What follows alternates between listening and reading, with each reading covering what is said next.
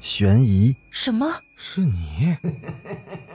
灵异，那个人他居然是飘过来的，他根本就没有腿。奇闻，三天后，警方找到了这辆三七五路公交车。惊悚，别过来！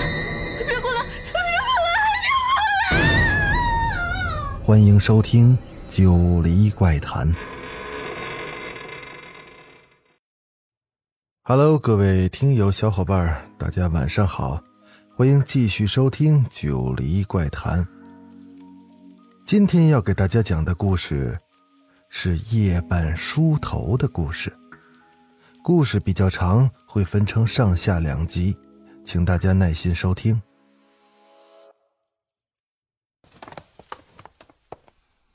细细碎碎的脚步声渐远后，学校图书馆的第二借阅室里就剩下了丁月一个人。时钟停摆在九点三十分，四周一片静谧，唯有那通亮的灯光铺散在丁月的身上，伴着纸张翻动的声音。他的指尖在一排排书上跳跃着，停在角落里的一本积满了灰尘的书上，封面已是破旧不堪。书角都卷起了毛边。丁月从书架上抽出了这本书时，从书中飘落下来一个小纸条。他把书搁到一旁，捡起了地上的小纸条。半夜时千万不要照着镜子梳头，切记。莫名其妙。说完，随手把小纸条就扔在地上。他回过头想要拿那本书时，却发现那本书不见了。嗯，怎么不见了？我明明是放在上面了的。这时，门外传来了一阵脚步声。谁呀？这个时候还来图书馆？丁月从书架中间探出了身子，一眼就望见了管理员李老师。这位同学，我要锁门了啊！请你快点收拾下，赶紧回去吧。要借书的话，明天再来啊。丁月点了点头。好的，老师。临走时，他鬼使神差的捡起了那个小纸条。丁月是新来的转校生，寝室都已经分配好住满人了，只有一个寝室例外，那就是他们现在住的四零三寝室。听说在这个寝室里，只要是住满了四个人，就会有怪事发生。可丁月毫不在意，他仍记得刚住进来时，同学们投射过来那嫌弃的眼神。几个女孩聚在一个角落，说不了几句话，就会暗搓搓的往他这边打量一下，撞上他的目光，又装作若无其事的样子。虽然平时大家嘴上都客客气气的。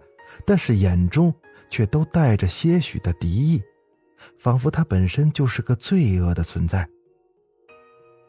同寝室跟丁月关系较好的湘军说出了其中的缘由：以前也有第四个人住进来，之后就发生了怪事当然，这是相处了一段时间后，湘军才告诉丁月的。湘军是寝室长。同寝室的还有小新和阿朵，都是很可爱的女孩子。丁月的头发很长，发质却一点都不好，干枯的像一堆稻草一样。室友们也给他起了个外号，叫“稻草人”。虽然丁月很不想接受这个外号，但是好歹也算是一份亲近之意吧。这对于来到这里之后颇受冷眼的丁月。还是或多或少的带来了一点心理安慰。丁月一向都是个无神论者，自然是不相信鬼神之说。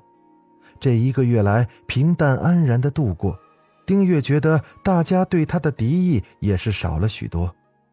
上完了晚自习之后，丁月如往常一样回到了寝室里。由于明天要考现代文学的作品选。丁月挣扎了下，还是认命般的开夜车看书。幸好有湘军陪着，他是这里最爱学习的。小新和阿朵已经是轻微的鼾声响起，怕是与周公相会了。丁月的脑袋一点一点的跟小鸡吃米似的，一头磕上了旁边的壁橱。他睡眼朦胧的眨了眨眼睛。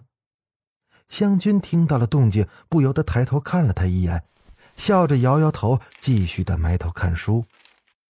丁月拖着下巴，用手轻轻的拍了下脸颊，一看手表，已经是差五分十二点了。他微眯着眼睛，打着哈欠，无心坚持了。当然，为了安然入睡，先要解决下个人问题。他合上书，便向公用的卫生间走去。走廊里很幽静，远远的就听见从盥洗室里传来了哗哗的水声。这么晚了，谁还在那里啊？经过盥洗室，丁月特意往里面瞥了一眼，一个穿着白色睡衣的女生，看样子洗的差不多了，正在用木梳梳头呢。水一滴一滴的从头发上梳下来，把后背都弄湿了。哎呦，大半夜的洗头，也不怕干不了。丁月心里嘀咕了一下，转身就进了隔壁的厕所。厕所里的水龙头坏了，丁月只能到盥洗室里洗手。那女生还在梳着她的头发。丁月走了进去，和她隔着一个水龙头，洗了洗手。那个女生的头发挺长。映照在月光下，显得乌黑发亮。丁月鼓了鼓腮帮子，一脸羡慕的样子。那个女生的头发把半边的脸都遮住了，丁月看不清楚是谁。可别是同班同学，啊见了面不打招呼，总归是不太好。何况我还是新来的。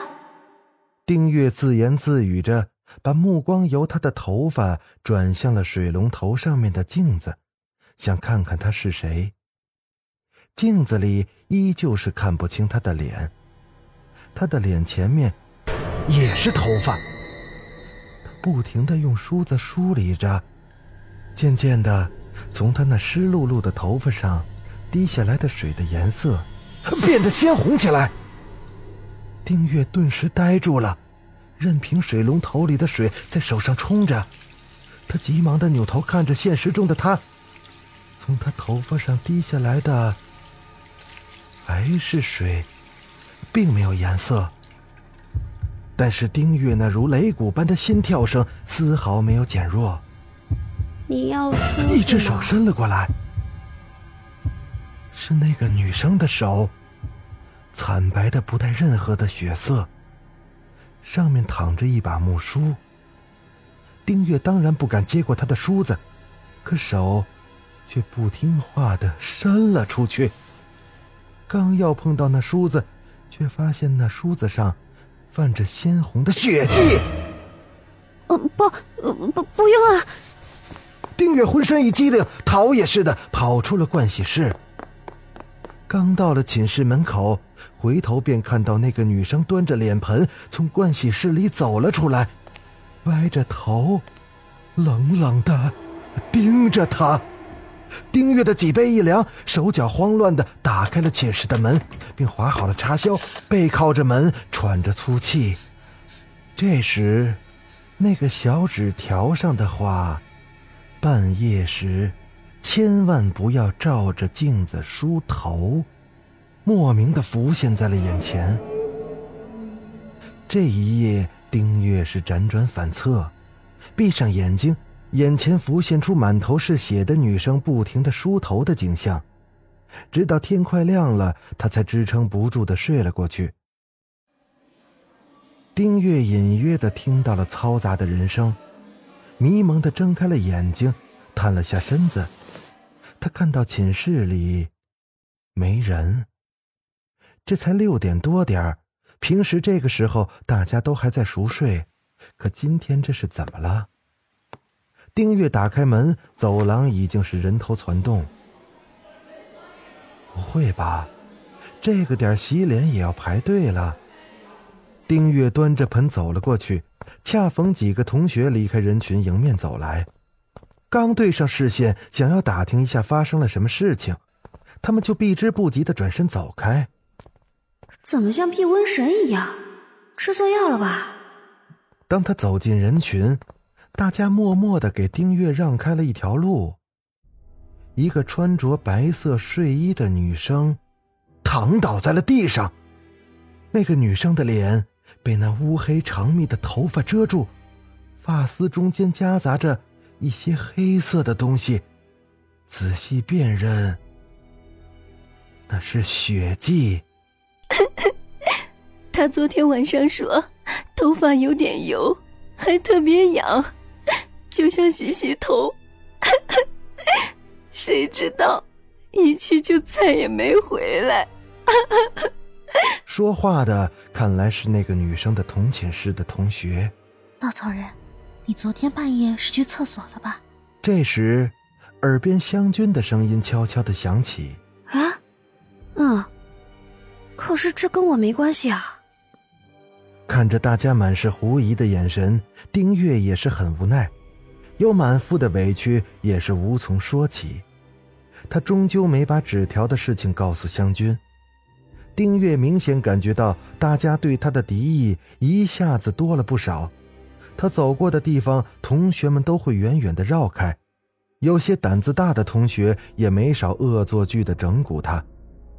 丁月本想努力重新得到大家的信任，可是没想到，不久之后。又发生了同样的事儿。这天，学校的文学社开联欢，湘君是文学社的成员，直到晚上的十一点半才脱身回来。阿朵一如既往的早早入睡了，小新去了他小姨家，这个点儿怕是回不来了。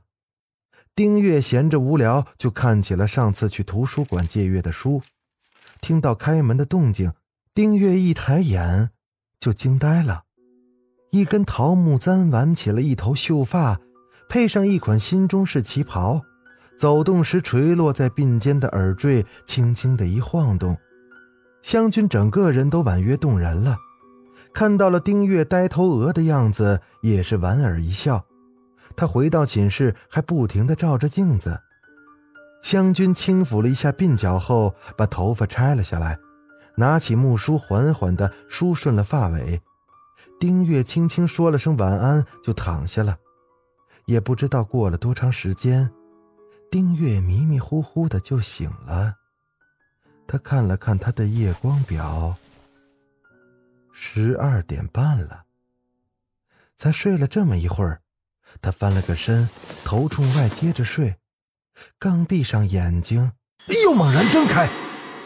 寝室里没有开灯，但他借着月光，丁月看见有一个人在镜子面前梳着头。